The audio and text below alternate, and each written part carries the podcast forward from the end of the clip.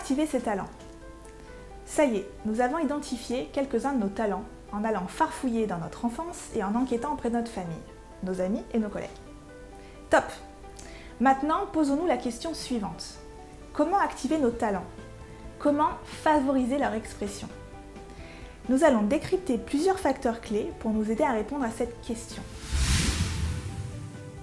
L'environnement familial et social. La famille a un pouvoir d'influence quant au choix de nos activités. Ce sont souvent nos parents, nos frères et sœurs, qui vont jouer un rôle dans notre envie de démarrer ou de poursuivre une activité, dans la force de notre engagement, dans l'intensité du soutien qu'ils nous apportent. Bref, l'entourage familial joue un rôle majeur, souvent inconscient d'ailleurs, dans l'activation de notre potentiel. Généralement, ce sont les parents qui proposent des activités à leurs enfants, en fonction de leur centre d'intérêt ou encore de la projection qu'ils font sur leurs enfants. Certains parents les incitent à pratiquer des activités diverses et variées, musique, sport, sciences, afin que l'enfant puisse avoir du choix et s'engager dans l'activité qui lui convient le mieux.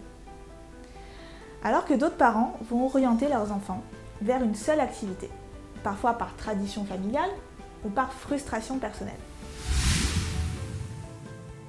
Plusieurs autres critères entrent en compte dans la pratique de nos activités.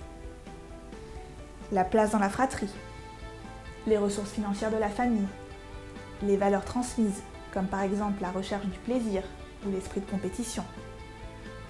Le sexe aussi peut influencer le choix de ces activités. Au-delà de notre famille, nos amis, nos collègues peuvent influencer notre envie de découverte. En fonction du milieu dans lequel on évolue, certaines activités auront plus la cote que d'autres. Les codes de l'époque impactent aussi notre regard sur le monde. Certains sports ou certaines activités artistiques, par exemple, pourront paraître ringardes, à la faveur d'autres plus tendances. Cette pression qui nous a parfois formatés pendant notre enfance peut continuer son œuvre à l'âge adulte. Je pense à certains métiers traditionnellement réservés aux femmes, comme celui de sage-femme par exemple, ou dans d'autres cas aux hommes, comme mécaniciens. Une majorité d'entre nous s'interdisent encore d'y aller, par peur du jugement des autres au risque de ne pas développer leur potentiel. Vous comprenez donc maintenant l'importance de l'entourage dans l'émergence de nos talents et aussi la nécessité de se faire confiance afin de s'émanciper du désir et de l'opinion des uns et des autres pour trouver sa propre voie. La facilité d'accès. Est-ce que c'est pratique pour moi d'aller à cette activité toutes les semaines? C'est une question qu'on se pose souvent lorsqu'on désire démarrer un sport ou un art. Parfois même, on va d'abord regarder les activités proposées autour de chez nous et de notre travail et choisir en fonction. Allez, avouez, vous aussi vous l'avez déjà fait. Et c'est compréhensible d'ailleurs.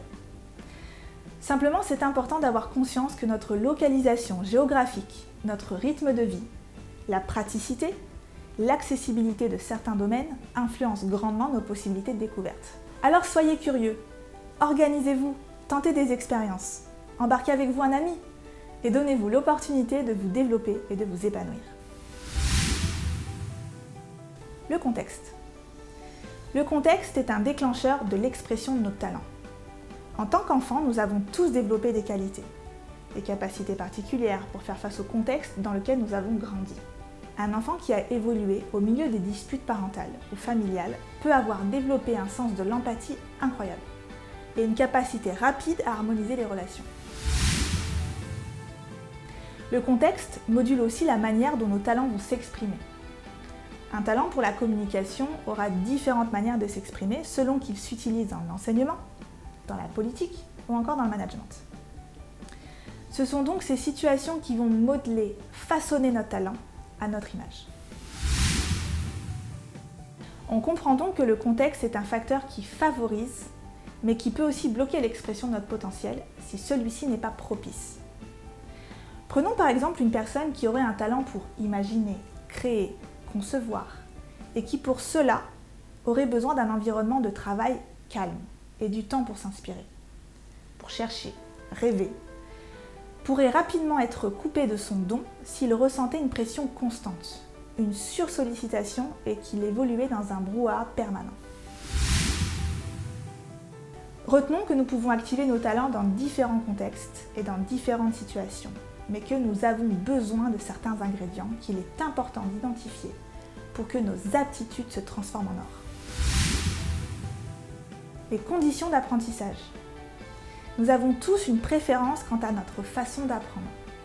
Certains, comme moi par exemple, sont très sensibles à la personnalité de l'enseignant. S'il est souriant, encourageant et pédagogue, c'est sûr, je vais comprendre et apprendre deux fois plus vite et avec plaisir en plus. Pour d'autres, cela a moins d'importance.